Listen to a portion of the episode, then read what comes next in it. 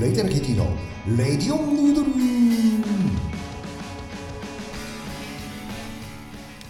えー、皆さんこんばんはこんにちは。おはようございます。えーレイタルケティのレディオンヌードルえーと何回だ？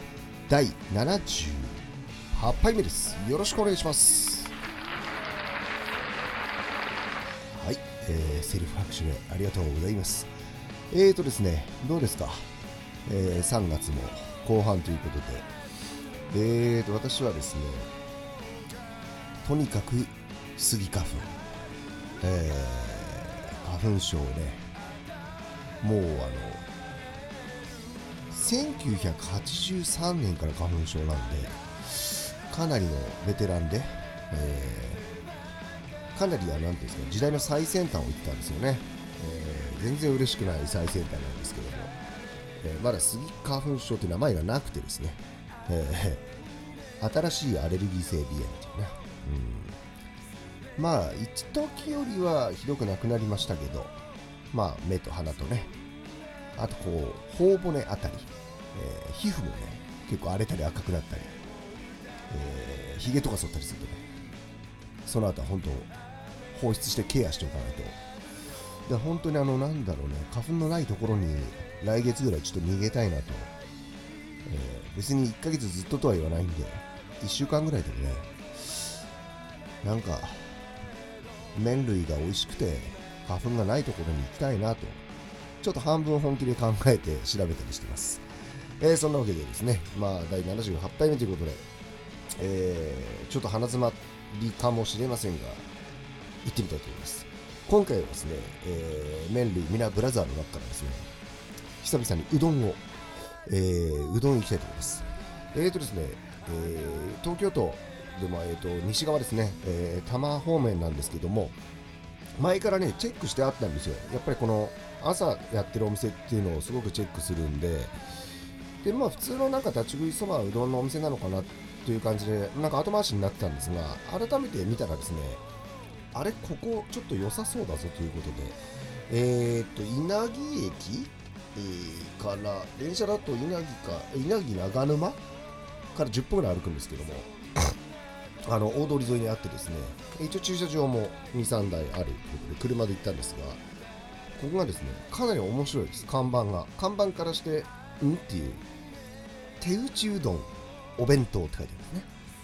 なかなかない組み合わせじゃないですか。手打ちうどんとお弁当。で朝の9時ぐらいからやってるんで行ったらねこうご機嫌なご主人がどうぞと開けていただけてすごい狭いんですよ。でカウンターだけあってですねちょっと高めのテーブルのカウンターなんですけどそれで確かに壁を見るとねお弁当メニューがあるんですよ、えー、いわゆる海苔とかコロッケ唐揚げって。で中でも定食として食べられると。生姜焼きとかね。でオムライスとか、えー、エビフライミックスフライ定食ハンバーグにサバ味噌うな丼カツ丼ソースカツ丼カレーもあるわけですよ。そして麺類あったんですよ。ね壁に書いてあるんです。手打ちうどんうどんは茹で時間があったかいのは8分冷たいのは10分かかりますよと。ねなんかいわゆるこうちょっとロードサイドの立ち食い的なお店なんでファストフード的なお店が多い中かかるよ時間がと。でお蕎麦はなんかネットで見たらえー、茹で麺なのかな？お蕎麦もあるんですよ。そばの方は早く出てくる。で時間ない人はそばをね頼めばいいわけですよ。で手打ちうどんということで。であの天ぷらもね単品であったりするんで 頼んだんですけどこれね出てきてびっくり。すごいいいうどんが茹でたての。そしてもちろんおそらく朝とか前日の夜に打った打ちたてなんでしょう。うどんがですねつやつやとしたうどん出てきちゃって。でそのご主人お一人なのかなと思ったら商品持ってくる時にはですねえー、かみさんのような方がどうぞお待たせしましたと。で天ぷらも揚げたてのサクサクの別皿提供で出てきちゃって。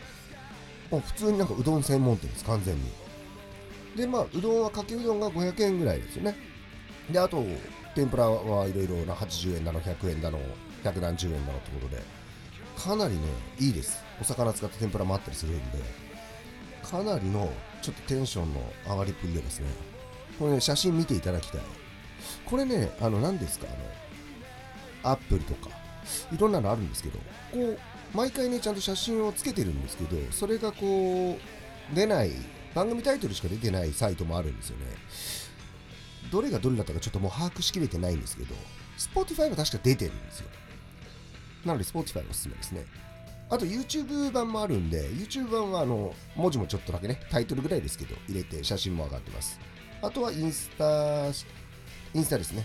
インスタの方も写真が出てます。ちょっとね、あのお使いのこのプラットフォームによって写真が見れなかったりするんで、ぜひ写真の方もね、見ていただきたい。そんなわけで、ここね、連続で行っちゃいました。えー、次はね、人を連れて、あ、お店の名前言ってなかったですね。小峰。手打ちそ、手打ちうどん弁当小峰です。手打ちうどんが安く、美味しく食べられるお店ですね。でですね、えー、翌週ぐらいにまた行きまして、で、あったかいの冷たいのね、これは両方食べなきゃいけないでということで、えー、ちょっとね、かなり面白い、テンションの上がるお店だったんで、えー、近々ね、また行きたいと思ってます。こういう店近くに欲しいなって。